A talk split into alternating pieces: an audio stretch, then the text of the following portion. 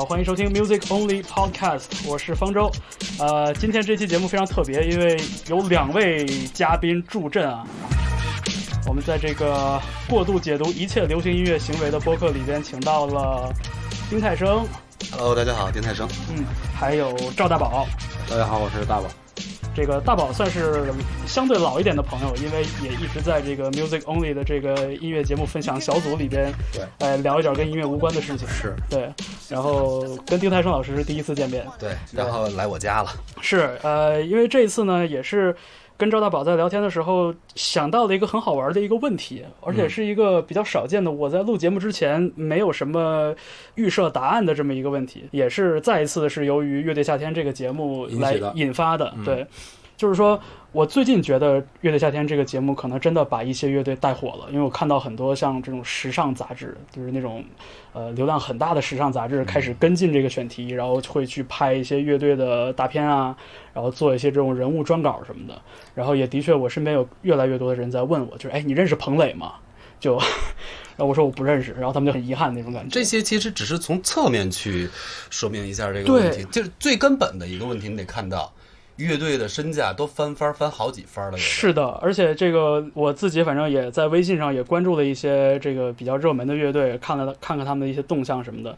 呃，我觉得大家的这个演出一票难求的这个热度，呃是非常明显的，就是坐地可见的一个、嗯一个热度的提升。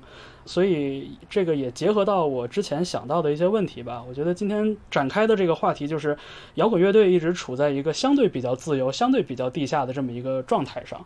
那现在，呃，有越来越多的摇滚乐队，他们的这个听众、他们的粉丝越来越有饭圈化的这个倾向，有这个趋势。乐队粉丝的饭圈化到底这是怎么一回事儿？它会给摇滚乐队往常带来什么样的改变？往常我们印象中的那个状态带来什么样的改变，甚至是负面的一些改变。对，然后我就先说说我的一个观察吧。嗯嗯，我我最近这个在微信上，呃，潜入了一个 Click Number Fifteen 的乐迷群，嗯，而且这个乐迷群已经是编号第十三个乐迷群了，嗯说说明前面有十二乘以五百这可能从。十二开始编的呢。他一个群多少人上限？呃，微微信群的上限满是五百，对，那就是所以相当于是现在至少有六千人。不一定，我觉得是这样的。我觉得这个嗯 click 飞那个叫什么什么什么克里克十五，可以个十五十五，十五。我说我说他们可能啊是从十五开始编的，就第一个群是十五，第二个群是十四，你十几十几来念点人好行不行？十三十三十三一，共就三个群是吧？一千五百人够了，一千五百人够吃了，可以了呃正经一点。啊。是呃，anyway，就我在这个群里边呢，因为我很少我我很少发言，我一般就看一看大家的这个日常发言。日常发言，我想了一下，大概分三类。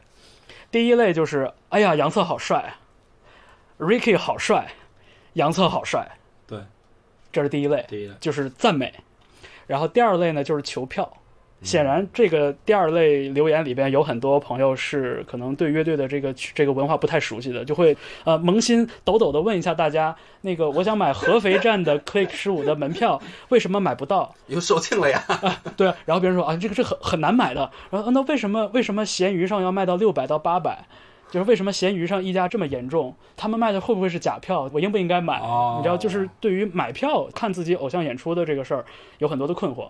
然后第三类留言就属于是我们所说磕 CP，啊，哎，就是哎呀，好想看那个 Ricky 和杨策发生点什么？对啊、你看他们他们眼神多么来电哦！你看那个杨策眼神就像一个小狗狗一样可爱。然后你看采访的时候，Ricky 好男人哦，杨策在旁边好伊人，你知道就这样的一些磕 CP 的这么这么一个趋势。这磕 CP 的就完全是那种饭圈的那种行为了，是，我觉得就是说，如果 Click Number Fifteen 这接下来这一轮巡演顺利的展开，呃，演的也比较出色的话，嗯。肯定就是他们的影响力还会辐射到更远。那我觉得接下来呢，看到这个 粉丝群体的类军事化管理，比如说打头，比如说控评嗯，这些趋势，也有可能很快我们就能见到了。对，嗯。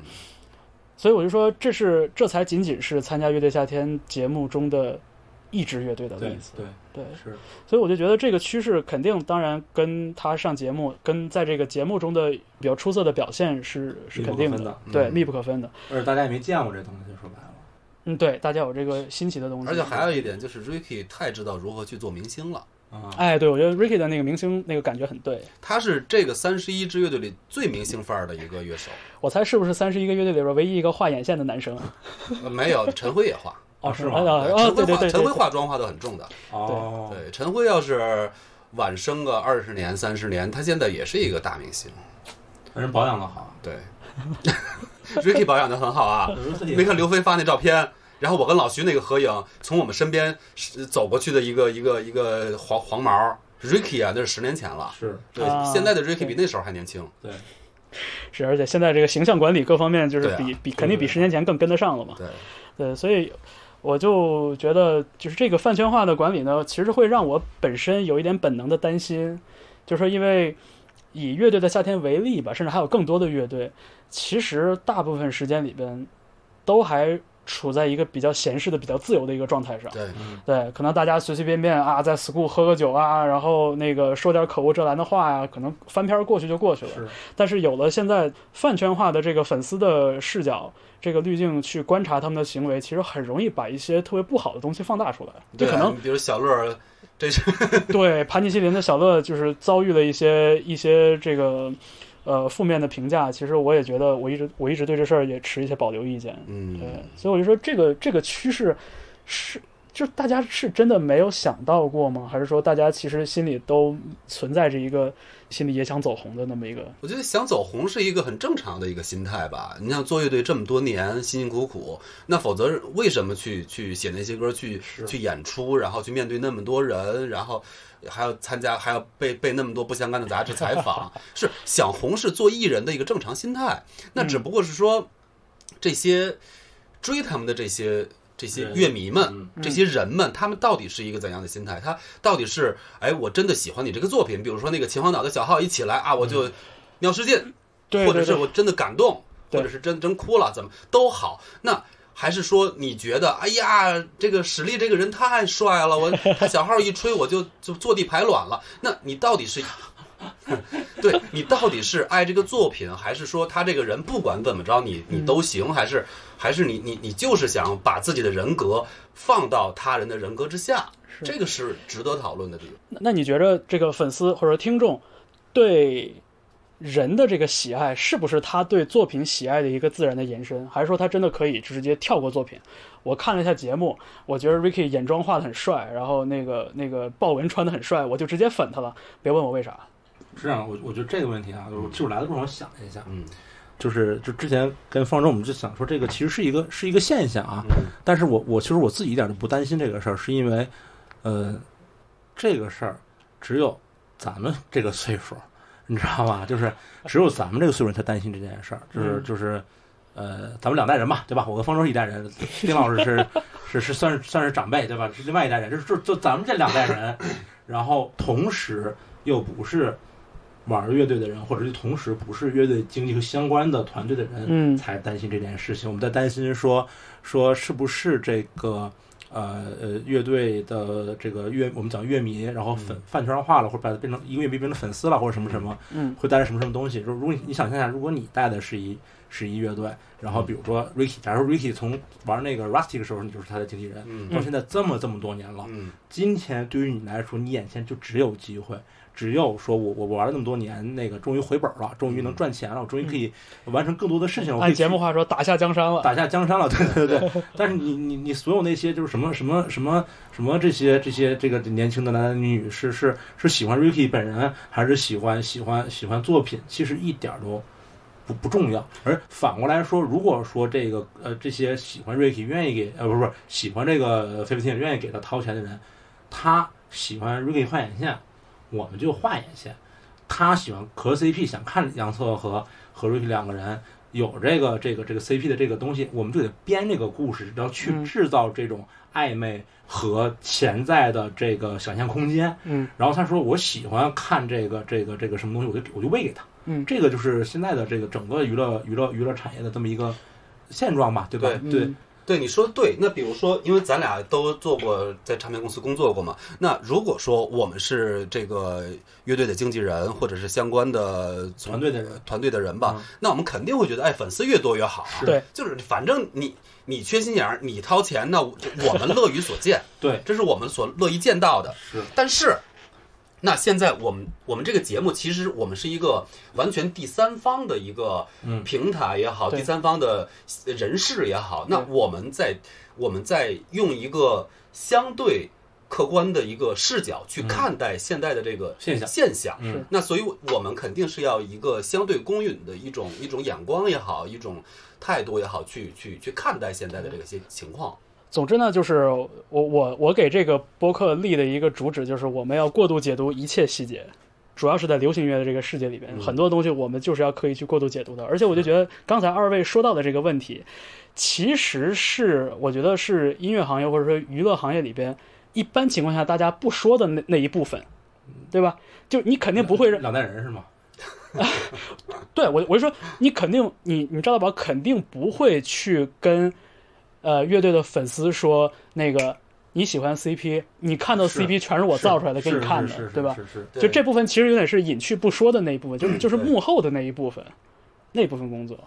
之所以我觉得咱们提到这个问题，其实也是有点就是帮着出主意、跟着着急的这么一个心态吧，我就可以说，因为毕竟就你像你说的，嗯，乐队红了，机会可能就这么一次，对，得到这机会之后，肯定谁都想抓住，是，但是同时，我们也并不想看到，就说乐队被一些负面的评价所困扰着，对吧？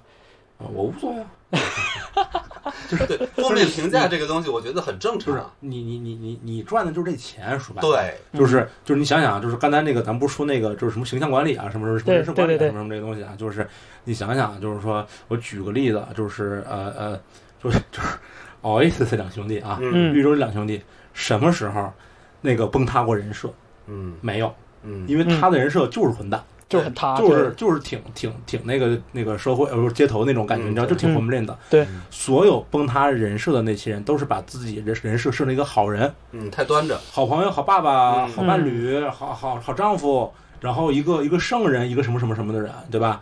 然后尤其是那个，这我们就就说回来，就是说现在我们就是在在所有的媒介里面看到那些就是小鲜肉也好，嗯，或者是那个影视明星也好你，看王源啊，居然抽烟，对，这不我说抽烟，对呀，我操，这我要是不说了，这容易被人肉，就是那个，就是就是就是那个，就是他他他就就 TF，假设说 TFBOYS 吧，对吧？嗯就是他们从从小，然后到现在慢慢变成成年人，成长，然后对，这个整个过程，其实大家想看到的，其实不是一个真正的人，大家想看到的是一个他们楚想的世界的楚门的世界。嗯，然后当有一天他们表现出一个真正人该有的反应的时候，这些人就说：“我操，你抽烟你怎么这么着？你居然有七情六欲对，你居然怎么怎么着什么的？”女神竟然也上厕所，对，女人居然也是亲自怀孕，对吧？就这种事情，然后就是就是怎么讲，就是这个偶像，这个偶像，我说回来，就这个偶像，就是嗯他正的就是这个钱，对。他挣的就是粉丝这个钱，嗯。然后所以就包括像 Ricky 或者包括所有的这些呃乐队夏天出来的乐队，如果他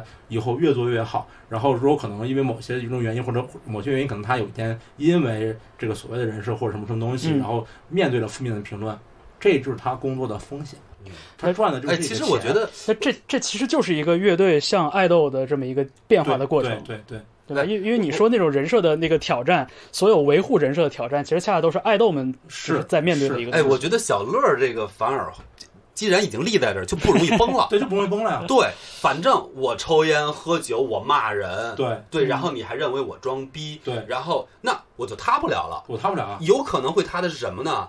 人们突然发现小乐不会抽烟，不会喝酒，是一个每天晚上是上晚自习、好好写作业的一个一个乖孩子。对对对对对 塌了就。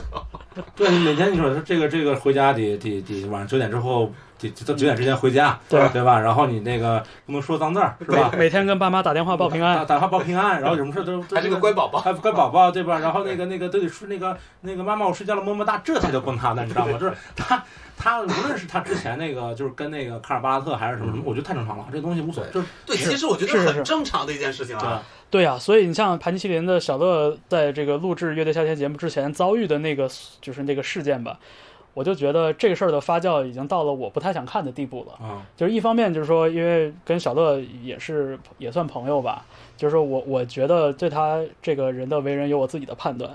其次就是我我觉得看到了太多的，在我认为是乍一看好像挺好玩，但其实很无聊的这种，比如说搬运段子的人。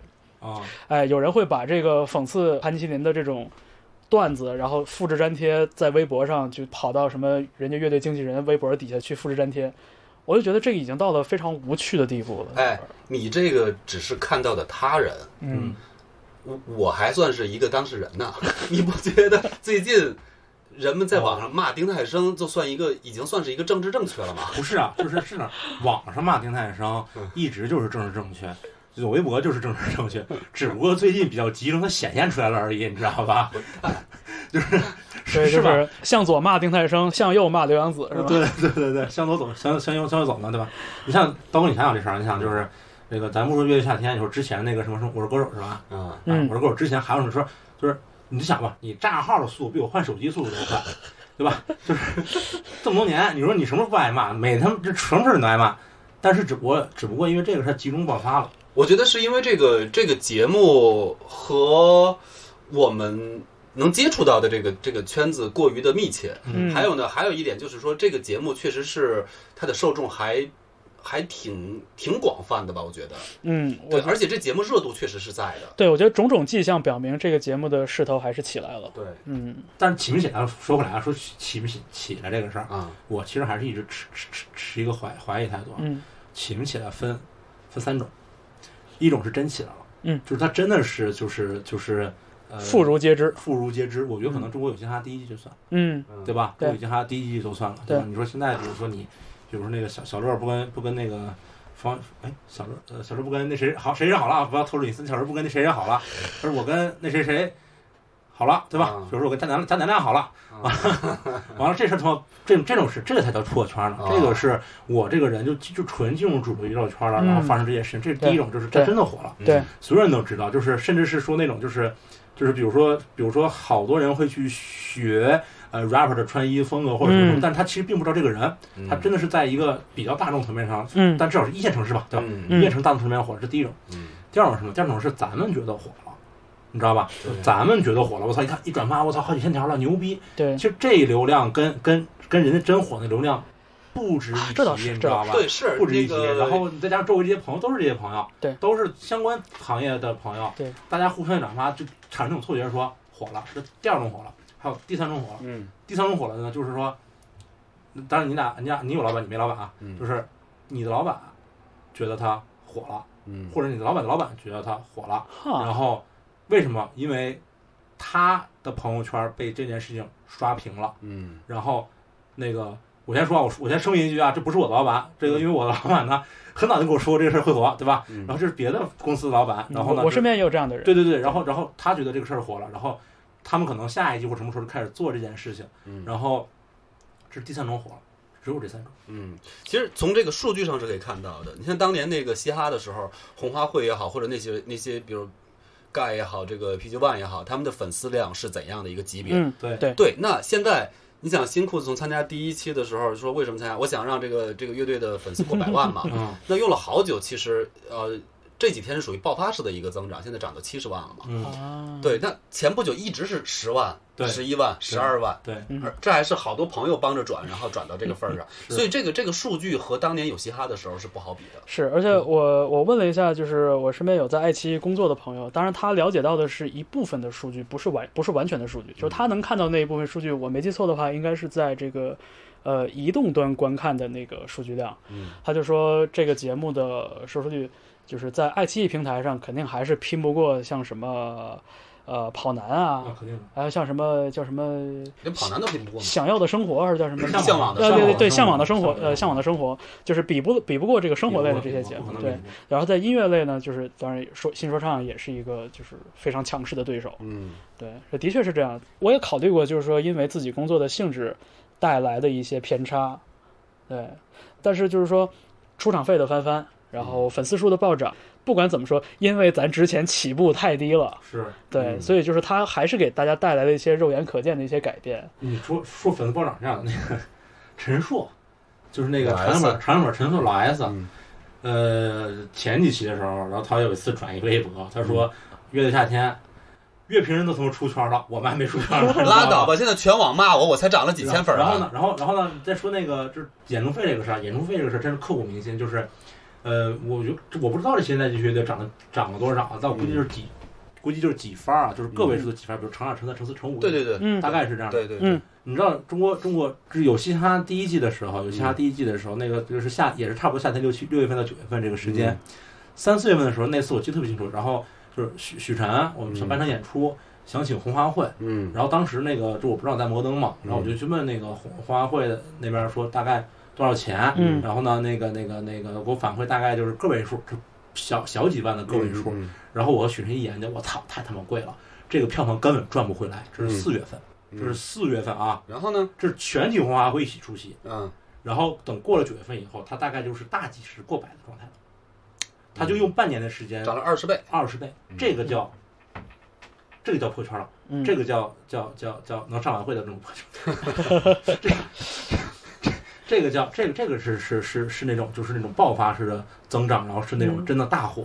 但是现在的这个这个这个这个这个这个呃乐乐队，对对，我觉得它的这种增长是合理的啊，就是嗯。我还是这个逻辑，就是现在的所有的这些，无论上不上乐队、下天乐队，它它能得到的这个收入和关注应该大于大于呃现现状。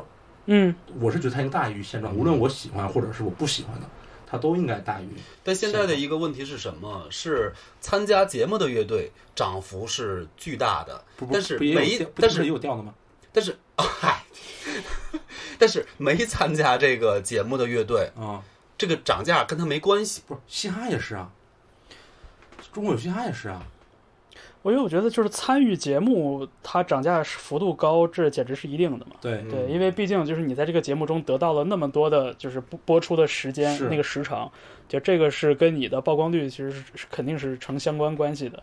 对，但我觉得就是说这个能不能从一个节目参演乐队的出场费增长，然后让它辐射到更多的节目之外的这个乐队，同一个如果是同一个音乐圈子的话，我们不这么说，就是这个还还有点不太容易，因为因为那你想啊，就是说就是说，如果一个人他喜欢所谓的独立音乐，然后他应该这些年多多少少的知道这些乐队，多多少少还是知道的，对吧？尤其是可能已经嗯，就挺挺在在我心中挺大牌的乐队，就是新裤子、童养啊嗯。什么的，包括、嗯。包括盘尼西林，其实在去年和前年他的整个宣票房已经非常非常好了，是是吧？他应该多多少少每一场都达到千人了，就每场基本每场都售罄嘛，对吧？对对对状态。所以现在在增加的那些人，他本来就不关注这个事儿，他只是看了这个节目，他图新鲜也好，他图什么也好，或者说我们讲就是他这种呃粉丝的心态也好，嗯他去看。但是这里面就是我只粉这一个乐队，我是某种类似于伪粉，你明白吗？嗯我是某种伪粉的感觉，然后我不会因为这件事情去关注说别的乐队，对吧？我喜欢一个，我最举个最简单的例子，嗯就是就是。哎，这期不没播啊？播了播了，就是那个，当然就是就是那个上一期不是那个李青去给刺猬去弹键盘，弹合成器那个合成器嘛，合成器对不对对？你就看，就是如果刺猬的演出费涨了，刺猬火了 s n a p l a n 和 Car C Cars 它演出费涨没涨，不就完了吗？嗯对不对？这么强关联的事，他要是没动的话，那就没关联。嗯，王子去给那个潘尼那个弹吉他，弹吉他，那赌鬼乐队涨没涨你看你看？，对，你看赌鬼他长没长，嗯，对吧？但这事儿就还是他跟这个节目播出时长，我觉得有相关关系吧。嗯你像那个王子和李青，其实都是单场客串的这么一个这么一个这么一个就露出不多是吧对，露出不多嘛。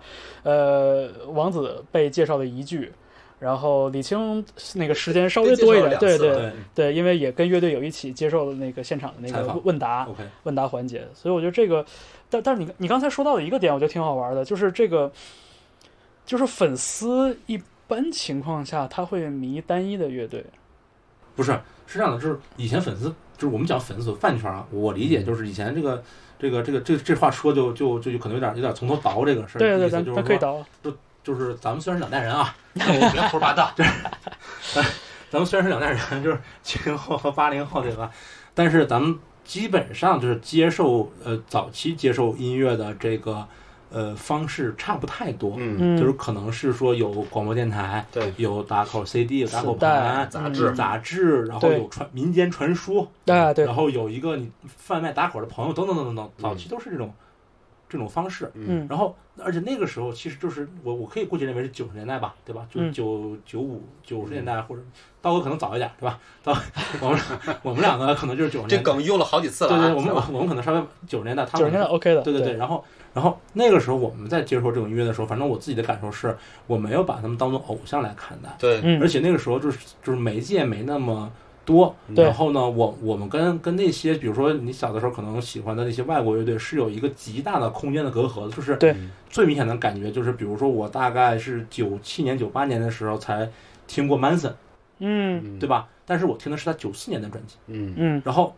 基本上这个情况大概到零几年以后已才经磨平了，差不多。才才磨平了，才在一条线上。就。就是那个同步率上，同步率上来了，对，嗯。所以在同步率之前，其实我们的感受不是说我有个偶像，我去粉他，我、嗯我我我我我为他打 call，我什么什么没有这些东西，嗯。我们就是接受了一个新的事物。对。这个新的事物给你带来的，其实不仅仅是音乐层面的，是什么层面？是就是你觉得有一些他传递了一些你在学校里没见过的价值观，嗯。你你传递了一些就是你在青春期或者是在年轻的时候，然后家长或者是老师告诉你不能做的那些事情，你发现原来你可以去做另外一些事情，原来你可以跟别人用这种方式与众不同。注意啊，是与众不同。嗯你所做的所有的事情都是因为你接受了这种音乐和文化以后，你希望自己跟别人不一样。嗯，但是我觉得粉丝不是。但现现在的粉丝是趋同，对对粉丝是粉丝是是是是，我希望找到跟我一样的人，对然后然后然后去去一起做一件事情，然后希望把他这个把我的这个这个这个这个这个这个这个所谓的偶像也好，什么爱豆也好，嗯就给他呃发光，让他去越来越越厉害。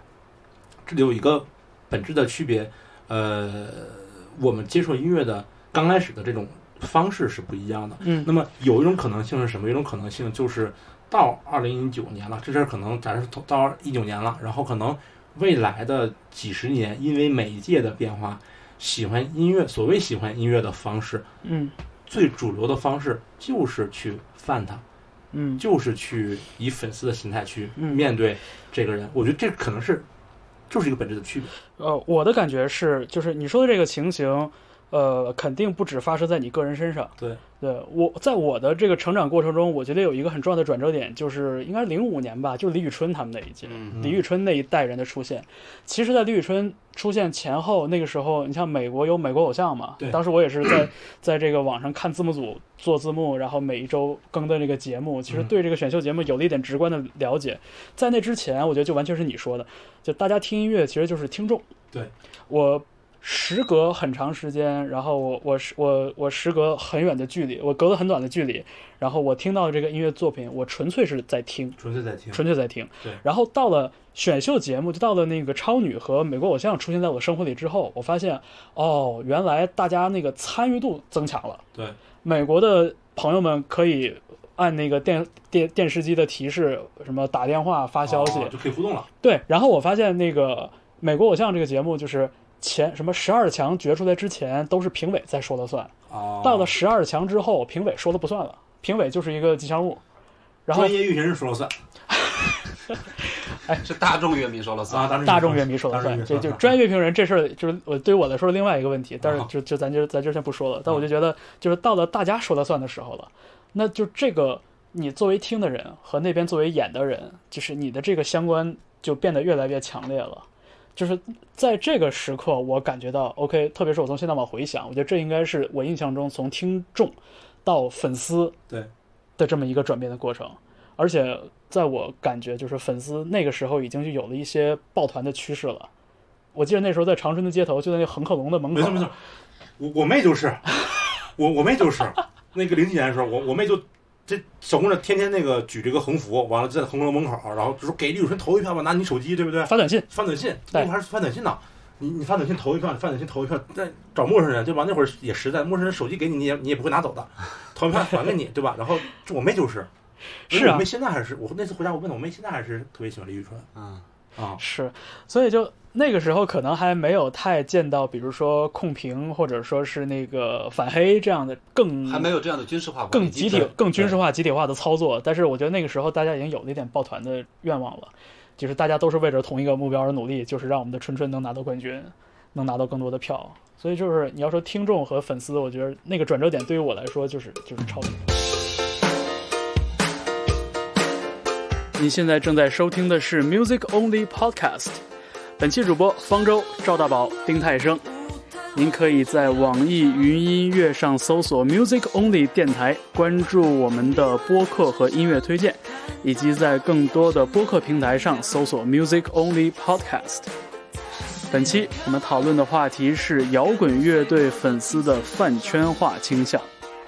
稍事休息，我们节目继续。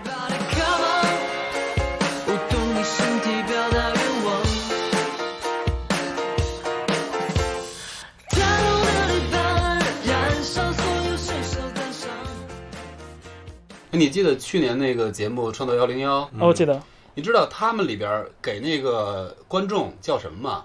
叫全民制作人。哦，对对对，有有一个，所以你看有一个，说现，在的这个节目，或者是说现在的这些经纪公司们，嗯，这个主办方们，他们有多聪明，对 他们甚至多鸡贼，对，他们知道如何让这个用户掏钱，对让大家参与进来。我给你一个头衔，你你是全民制作人，全民制作人这个东西是你说了算的，没错，而不是说上边的所谓导师也好，或者是专业乐评人什么的对也好，是你们说了算，你们来决定他的方向，你们来决定他去或留，他最后是胜利还是失败。我就觉得这两年里边，感觉有人在暗中使劲，让这个爱豆和粉丝的这个同步率越来越高。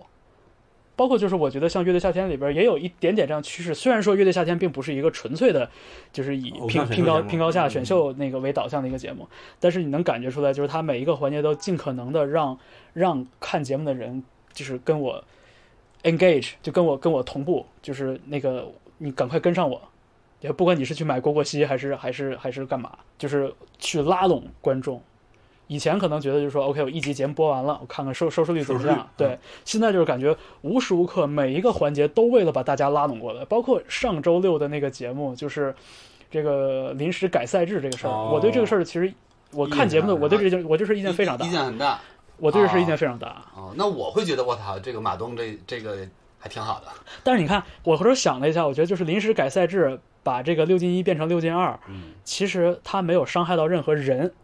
呃，会不会有人认为伤害到现赛制不是现不伤害到现存的这这个这几个乐队了？哦，对对对，我告诉你会会会增强会会会因为克里克进来，里边的乐队被淘汰掉，而且这个确实是是伤害到就是八进五变成了九进五。但是你知道，就就是在这个节目播出的时候，他的确有一个皆大欢喜那种感觉。对，所以就是用这样的方式，其实他拉拢到了更多的观众去去关注这个跟这个节目同步。嗯对，你想，如果是铁面无私说我们赛制就是赛制，淘汰一个就是淘汰一个啊，就是就是就进一个只只能进一个，对吧？那可能大家觉得 OK 啊，就是很遗憾，可能大家对就是接近晋级但是被淘汰的 Click Fifteen 可能对他们有更多的情感，但是也就这样了。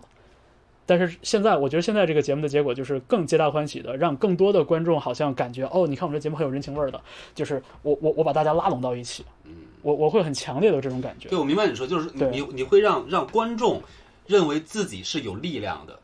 嗯，这个事儿我觉得跟那个《创造一零一》里边这个全民制作人的头衔起到是同一个作用。对对对，所以在网上 这些不管是买过果果西也好，或者是在爱奇艺上投过票的人也好，那他们会认为。你凭什么认为我粉的人不好？那我是出过力的人，我为革命出过力的人，我在犹他海滩负过伤，我为党国效过力，所以你在网上批评我认为好的人就不行。嗯，所以那这些网络暴力的情况会愈演愈烈。但是你说这个不好意思啊，就是你看，就是说，你看，不是这样的，这样的，就这是我反思过，我自己反思过，就是就是你你跟那个吴青峰那些，其实我在现场的啊，我是客户，我在现场的你，怎么没找我呀？我没座，我没座，客户没座，你知道吧？没花钱没座。所所以你是站在一百个人里边是吗？不，我站在一百人外头，站站站那个门边儿，你知道吧？啊客户没座，然后但我我在现场呢，然后当时你就是你们那个说这事儿，我一直在反思反思这个事儿，就是我觉得我是挺挺挺挺理智一个人，对吧？嗯我觉得我自己也是挺挺挺挺高雅一个人，对吧？然后 对吧？就是脱离了低级趣味。脱离了低级趣味，但是我仔细想了一下，这是二零一九年，二零十几年前的时候，那那那个那个那个那个那个帖子之前还在咱们群里被挖出来了，就是有人骂嘎调嗯和啊招一赛的，啊我然后在豆瓣小组啊，是那那那时候零几年豆瓣豆瓣小组，然后那个时候就是什么，就是就是我周围有一些朋友是怎么认识我的，就是因为在有些小组，然后有些人去骂嘎调或者招一赛的或者谁谁谁的时候，嗯就然后呢，我会疯狂的去骂他们。奋起反击，奋起反击的去骂他们，然后是是说骂的他们难听也好，还是说去不停的讽刺他们也好，然后就疯狂的去反击这你个事情。你那时候是冲动还是怎么着？不是，他认为本能。我这种本能啊，对我就是觉得说你你就是一种一种一种就是怎么讲，我我我我不知道是出于什么原因，反正就是我觉得这是你会认为被侵犯了。对，就是这种一种特别愤极其的愤怒，就极其的愤怒，或者是那种就是就是那种就是我说不来为什么会那么愤怒啊？就可能一个人这么说我，我都不知道，我都我觉得无所谓的。因为你觉得被侵犯了，是吗因为他侵犯了你的审美，侵犯了你，你甚至用信仰这个词都不过分。对，所以所以可所这个可以说那个时候你是嘎调和 Joyside 的粉丝拥，拥趸，拥趸呃对对对对，可以这么讲吧。嗯然后呢，但是我想说就是就是。我现在也特别不太喜欢，就是什么饭圈这些七七八八这些东西啊，就不喜欢，因为年龄大了嘛，对吧？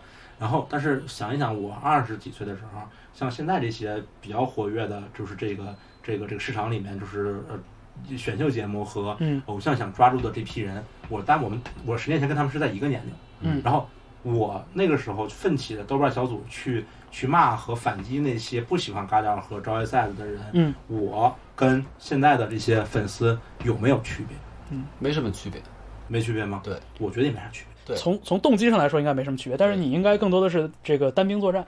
呃，对，我是单兵作战，但是现在他们会抱团儿，他们会有反黑组啊，然后他们会会集中兵力，然后来统一来来骂这些乐评人们。所以所以就这个事儿也是我我对饭我对饭圈比较好奇的一点，就是说这个事儿，如果你张大宝自己当时为了保卫自己的审美，然后奋起反击去骂那些批评 Joyside 的人，对我可以理解成 OK，这是你当年的一个状态，或者就是你当年真真实心态的一个反应。但如果这个事儿变成了一个有组织有纪律的事儿，我就会有一点怀疑，就是说你们的动机到底是啥？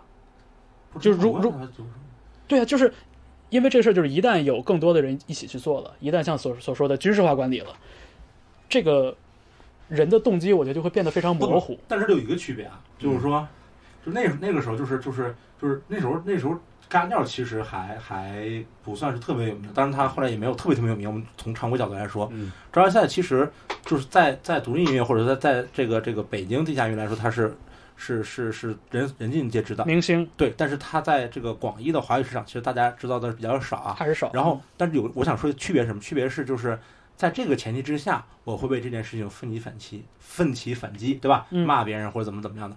但有一天他们特别特别红了，红到比如像火箭少女那样的时候，我就不会做这件事了。我觉得这是区别。但是那些饭圈的人士，我我我可能就是看练习生，呃看练习生，嗯我从他是练习生我就关注他，嗯，到他最后成名了，比如成成为像吴亦凡这样的一线流流量明星的时候，如果有人提出不同的意见，他还会去奋力反击。但是我我我觉得我我不是，就是他一旦火了以后，我觉得我我不是这样。方舟刚刚提的问题是一个特别好的问题，嗯，就是你是一个个体行为，对对但他们是一个群体行为。对啊，你我再给你举个例子，你就会更清楚了。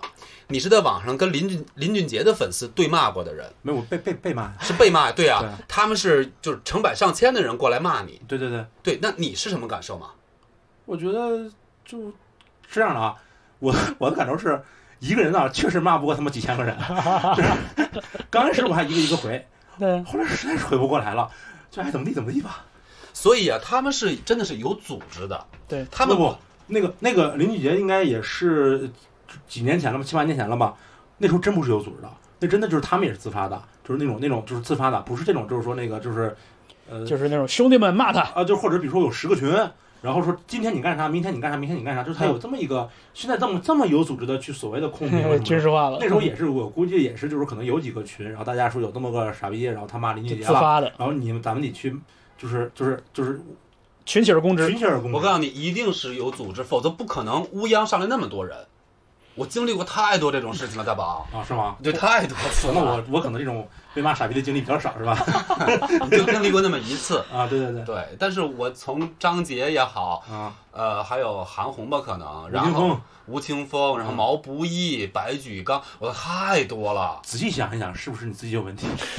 我自己肯定有问题。但是你会发现一个一个共同的问题，就是我所批评的这些人，他们身上都是音乐性也好，或者是他们的歌词也好，或者是演唱也好，都是有问题的。我只说问题。比如说吴青峰，我只说他歌词不是最好的，我就说这么一个问题，结果那些人就不干了，是就就冲就乌鸦，我一晚上拉黑了四百多人，哎，我跟你说，不上班就这样，还有功夫拉黑人。你说你有功夫吗？你肯定没功夫。你早上起来做节目是？没有没有人骂我，没有人骂我，我我想让人骂都没有人骂这我这都把你骂你搭档了吗？搭档红了怎么办？对 吧对吧？啊，因为不是他们真的是有组织的。是。所以这个我曾经写过一个特别长的一个帖子，可能五六千字吧，就是关于粉丝的这个这个这个话题，就是他们首先是有组织，另外一个就是说他们真的是群体无意识，你意识不到你已经成为群体一员了，你的个体性格已经被他妈的群体性格所取代了。真的，因为就是说，如果说像像大宝你刚才提到的，说林俊杰的粉丝有上来骂你的，对。那这些人里肯定有混不讲理的，对有上来就骂娘的，对，肯定也有那么一丢丢很少的一部分人是真的，比如说。试图讨论问题，哎，试图讨论问题，或者是言辞很严谨的针对你之前的发言，给你提出了一些异议，哎，对吧对，不是还是有吧？有一丢丢，一丢丢，对对对对，所以就是这样的话，就是不管是哪一种情形，你都还会觉得 OK，这个人是针对你的。嗯，忘了。我就觉得大家被组织的去攻击别人的时候，你就感觉不到这个人是真的很有诚意的针对你在骂你。你说，如果一个人啊，我针对你，他骂你，算不算一种诚意？算啊，但是他不是，对吧？对呀、那些人就是这种流程化的，对。程序一样的，对。就是刘洋子说那种程序一样的，对。他是他变成个程序了，对，然后有一个人给他下了一个一个命令，指令。指令。他他作为程序去骂你，嗯。他就跟那个人工智能没区别。是啊，如果如果我之前还翻过你微博，有人骂你，骂特别精彩，我当时觉得我操太牛逼了，就是真的真的，就是这咱抛开他那个骂到，就是他特别抖机灵，真的，然后你就觉得说这种这种抖机灵，其实有的时候是值得去，呃呃呃拉黑的，啊不，我觉得我觉得他至少他这个机灵是觉得他创造了某种某种有趣的这种机灵，对。而不是说那种就是那种复制粘贴复制粘贴复制粘贴啊，复制粘贴复制粘贴，对。对。而且你换一个角度说，我们不我们不说骂，周杰伦跟蔡徐坤的粉丝这一周在微博上干的事儿，这是个好话题。对对，呃，我看到我有一个朋友啊在微博上分享了一小段故事，嗯，其实就是讲他小的时候，这个大概上小学、上初中的时候，就是跟周杰伦有关的一点点回忆吧。呃，其实很私人，明显也不是说那个为了博微博上大家的关注而发的那一种，但是他的确带上了周杰伦超话。哦然后呢，我在他的这个微博底下看到了二十多条留言，嗯。复制粘贴，大同小异，就是说那个来兄弟我们我们把这个帖子顶上顶上去，哦，就是明显是那些在给周杰伦打超话的那些人发现了这个数据的人，对发现了这个帖子，并且以一个城市化的方式来回复，来增加这个微博的活跃度，就是你那个朋友想想想想说的是表达自己的一个一个一个感受和真情实感，真情实感。嗯其实他想得到的可能也是别人对这件事情的真情实感，肯定的呀就是。某种真情实感的回忆。可能我跟你差不多，我觉得是这样不一样或者怎么怎么样。对但其实他得到的是像程序一样的不停的那个，嗯，对吧？对，这个这个其实就就怎么讲？我觉得这个其实是是怎么说？就是我觉得我们可能真正讨厌的不是这个。就所谓饭圈文化里面对于偶像的某种喜欢，嗯我们讨厌的是，当你喜欢某一个人或者某一个呃东西的时候，然后你失去了自己对这件事情的思考，然后然后变成了一个程序。这个程序，最重要的是你的个人的独立人格在这个过程中丢失了。嗯，你要要我同意太高了。我这是看你节目里说这个。那个不是，我不知道那个那那期就后来节目我没看啊，就是你啊不是也、也也那个不是，我当时说的是去做一个乐迷，对对对对别做粉丝。对对对对你做乐迷，其实你可以很热情，你在现场 POGO，对对对对不？对？对但是你做粉丝的话，真的你你成为这个饭圈儿，你成为这个粉丝粉丝群的一员了，明白吗？你乐迷你是一个人，对对，但是你一旦作为粉丝的话，你是你是这个 fans，你是所有这中的一个了，所有这中的一个，你是你是有无数个你组成一个粉丝群，你这个你这个是这样，就是当时这个没座嘛，对吧？所以也没有麦克，所以呢，我没有办法在现场去跟你交流这件事情。就是今天你有麦克，这个这个这个这个对今天我咱们咱们复咱们复盘的这个事儿是在乐队夏天录制的时候，呃，丁太生提到了吴青峰的那那一段对对对对哎我插插一句啊，我我是没在现场的人，所以给我补齐一下。对，，当时我我插我插一句，当时我是想化解一个问题，嗯，因为我跟吴青峰一起做了那么多节目了，虽然也没我们之间是没有交流，但是我想就抬头不见低头见嘛，对不对？然后呢，我就就是他抬头看不见你，但你能看见他是这意思吗？然后呢，我就想说，呃，吴青峰是一个很好的一个歌手，嗯但是呢，之前他参加歌手这个节目的时候，那发生了一点点小不愉快，是我和他的粉丝之间的一小不愉快。嗯我我个人认为我没有任何恶意，嗯。但是那些粉丝们会认为，因为我当时怎么说的呢？我说吴青峰是一个非常敏锐的一个创作者，嗯。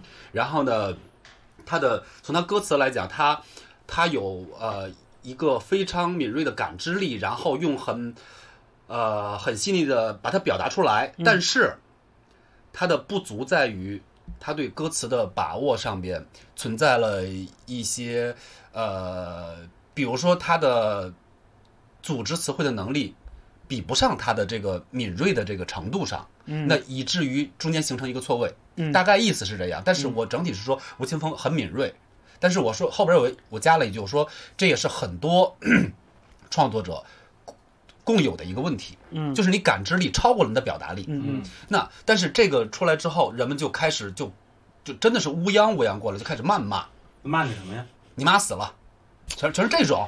哦，然后当然也有人说，这这就是我说的，就是骂人没有诚意。对对对对对对然后当然也有说吴青峰是是是什么那个那个金曲奖的那个那最佳作词什么的，是就拿这个来压我。他们没有，嗯，就是怎么讲，就是这这是志峰刚才说那个东西，就是没有诚意的骂，对不对？对啊，你哪怕你编个段子是吧，嗯或者你有理有据的去反驳你的意见，对，这还算是蛮有诚意对，的。题外话，然后咱们说到现场，嗯那我想和清风化解这个问题嘛。然后我其实只是拿这个作为引子，我说清风是一个很好的一个歌手，但是就因为粉丝心态的作祟，导致大家不肯听你说什么。就是，嗯，我自认为我的表达是一个中立的表达，嗯然后他们把它理解成一个负面的表达，嗯，OK，对，那所以由此引发我说这个节目其实会很火嘛。当时录制过程中，我已已经有反馈了，这个节目会很火。已经开始骂你了，然后我说，我希望大家都能够做一个乐迷，嗯而不是去做一个疯狂的粉丝。嗯当时大张伟就是现场怼我嘛，嗯然后他说这粉丝怎么了？那那你你表达粉丝骂你也是一种表达。但是我觉得，首先咱们不说他是不是偷换概念，嗯是大张伟是一个粉丝经济的一个既得利益者，嗯他必须得希望粉丝越狂热越好。对，那我作为一个第三方的一个人，我我希望大家既能够去为音乐消费，那又能够做一个保持独立人格的人。因为我觉得你既然都爱摇滚乐了，摇滚乐带给我们的，你等会儿，你你等我说完。就摇滚乐带给我们的，带给我们这一大批的人的一个最大的收益是什么？是独立思考能力，嗯，是独立人格，嗯。然后是是是与众不同。嗯。那这个是带给我们的摇滚乐给我们的。那现在你在看着台上的摇滚乐，然后你是去趋同的，对，然后你去这个，就是你会变成乌合之众。对，就你你会变成一个平均智商被人群拉低的一个人，对呀、对，你会变成一个台上说什么你都说好的人。哦哦，我想说的是这个，我想说是你这你在现场没有话筒，所以没有没有掰扯的。就坐着没有。然后呢，就是就是我刚想说，就是说，这就是为什么，这就是为什么像我能说像咱们这样人吧，嗯不是这样节目或者是现在娱乐行业的受众，是因为我们总会去想这个事儿是怎么回事儿。嗯。我们太理智我们总会想说，虽然嗯，就是我有在花钱去消费这件事情，然后付出了我的金钱，对吧？嗯。嗯。但是我要明确的知道我付出金钱的原因在哪里，对。并且说我花了钱以后，如果我觉得不满意，我还要挑毛病，对不对？嗯。花钱买张 CD，你去看场演出，说啊这这这调音调的不行，对吧？嗯。对。啊你总会说点什么有的没的，对不对？对，太挑剔了。如果我是一个，如果我们就我们自己是一个做节目或者是做商业的呃一个一个一个人的话，你也不会想要我们这样的人的。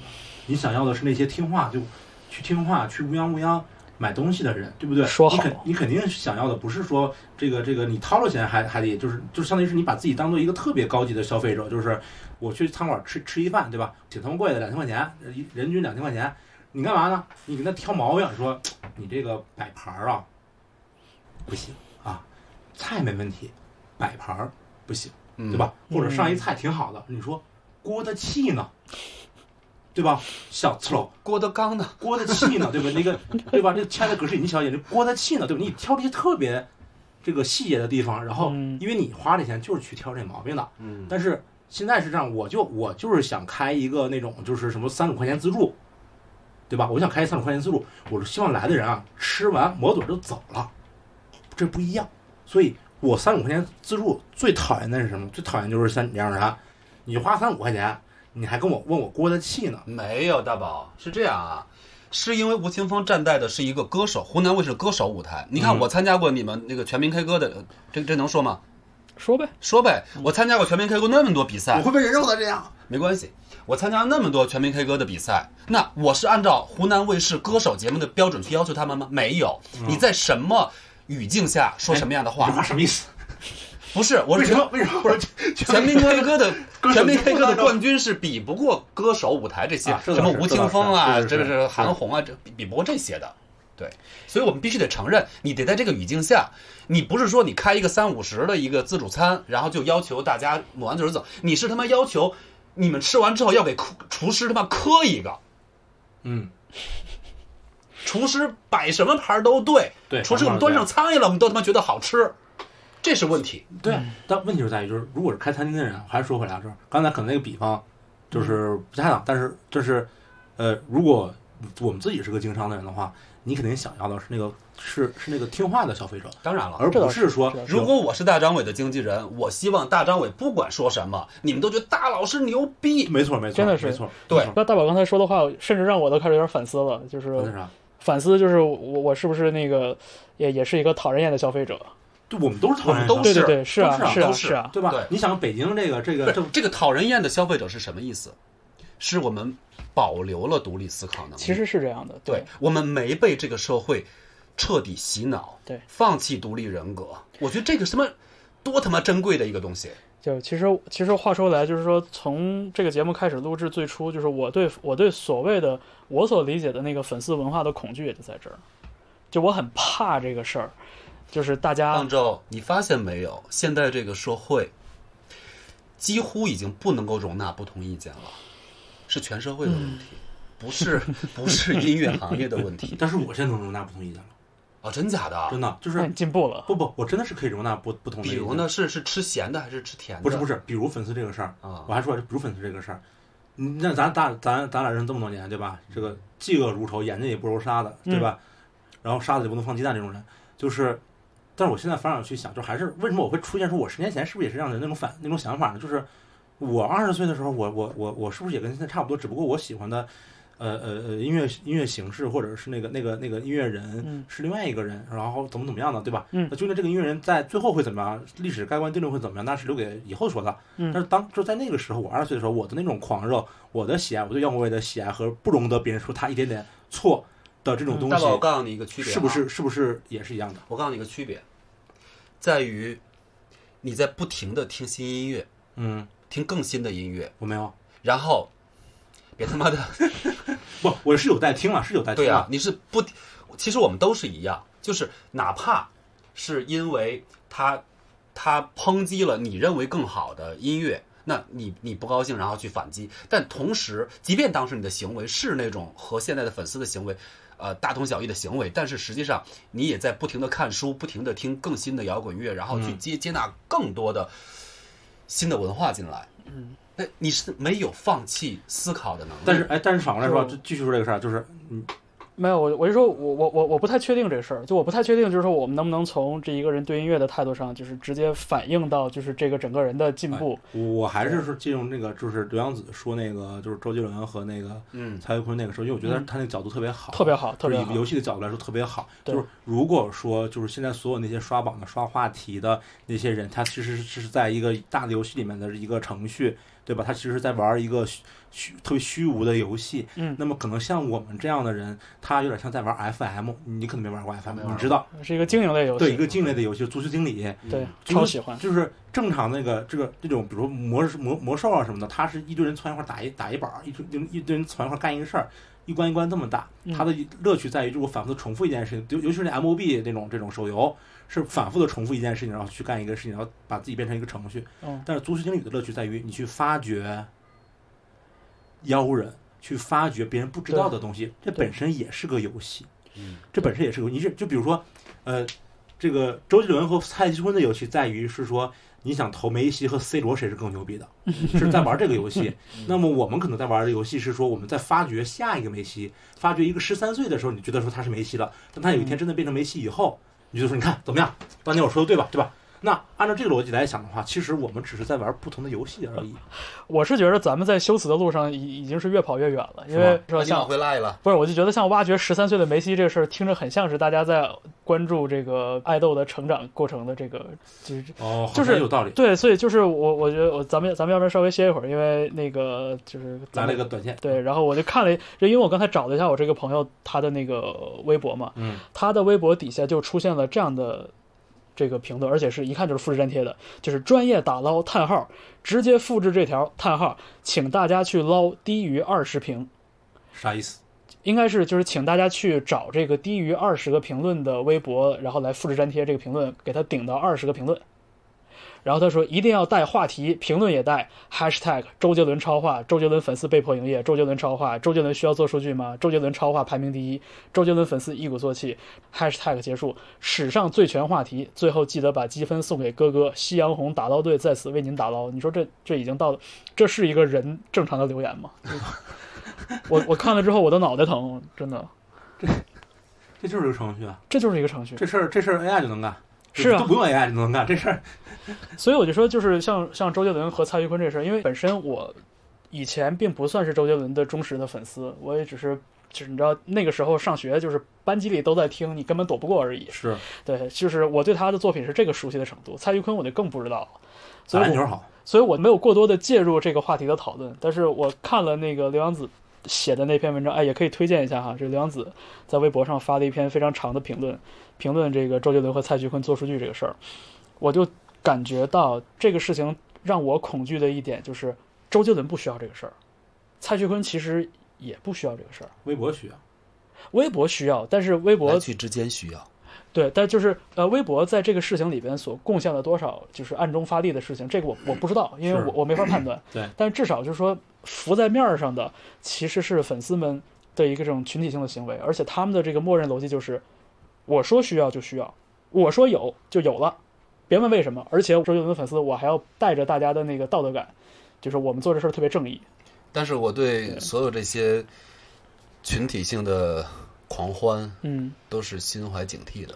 我我我我同意。对，对，我对所有的这个群体性的行为，群体性的呃，行行为为都心怀警惕。无聊。对，大伙经常无聊。好吧，咱们要不然稍微歇一会儿。好，以上您听到的是本期节目的上半部分。方舟、赵大宝、丁太生从各自的角度出发，点评摇滚乐队粉丝的饭圈化倾向。请您继续关注 Music Only Podcast，并将节目分享给你身边真正喜欢音乐的朋友。加入讨论，可以在网易云音乐账号 Music Only 电台留言，并请继续期待本期节目的下半部分。